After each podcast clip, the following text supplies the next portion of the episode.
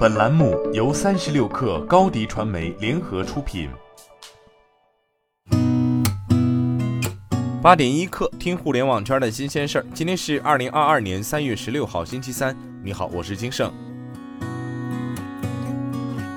三十六氪从多名接近腾讯的人士处获悉，从去年年底至今，腾讯多个事业群正在进行人员缩减，裁员动作较大的主要是 CSIG 云与智慧产业事业群与 PCG 平台与内容事业群，而 IEG 互动娱乐事业群等减员幅度较小或暂无动作。此前网传腾讯此轮裁员比例将高达百分之三十，但据三十六氪从多位员工处了解到。腾讯的整体裁员比例不会如此之高，也没有专门针对三十五岁以上员工进行优化。裁员主要依据业务调整，而非年龄。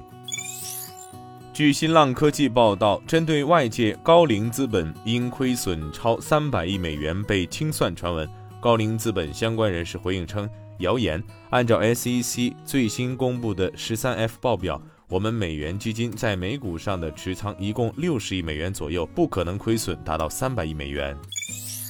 据央视新闻报道，国家卫健委临床检验中心副主任李金明介绍，如果把抗原检测和核酸检测做比较，它的特异性不一样。抗原检测的特异性做得好的试剂可以达到百分之九十九，但是核酸检测在方法学上它的特异性是百分之一百，也就是核酸检测在方法学上面没有假阳性，所以核酸检测一直是确定新冠感染的依据，是金标准，所以抗原检测不能替代核酸检测。当抗原检测是阳性的时候，一定要拿核酸检测去做确认。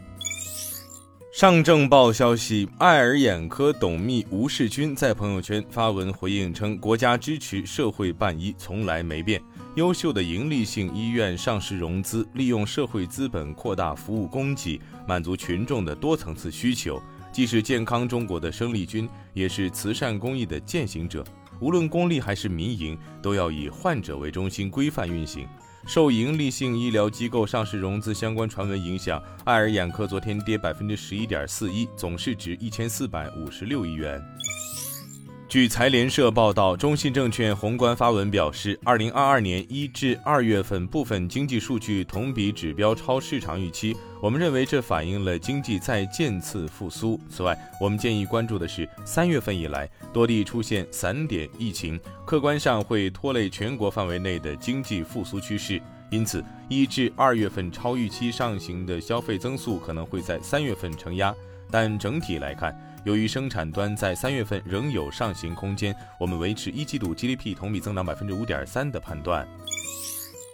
据报道，北京市人社局发布关于进一步做好工时和休息休假权益维护工作的通知，在三月十五号至五月十五号期间，在全市组织开展工时和休息休假权益维护集中排查整治，聚焦重点行业企业。集中排查整治超时加班问题，依法保障职工工时和休息休假权益，营造和谐的劳动关系。本次集中排查整治的检查对象主要是超时加班问题一发多发的重点行业、重点企业、重点园区、重点突出互联网平台企业及关联企业、研发岗位占比较高的技术密集型企业、劳动密集型加工制造业企业和服务业企业。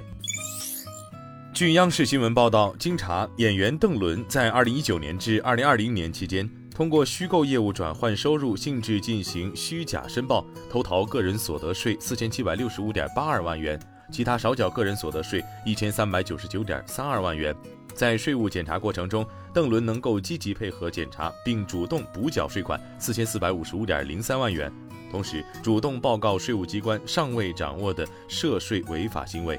综合考虑上述情况，上海市税务局第四稽查局依法相关法律法规规定，按照上海市税务行政处罚裁量基准，对邓伦追缴税款、加收滞纳金并处罚款，共计一点零六亿元。今天咱们就先聊到这儿，我是金盛，八点一刻，咱们明天见。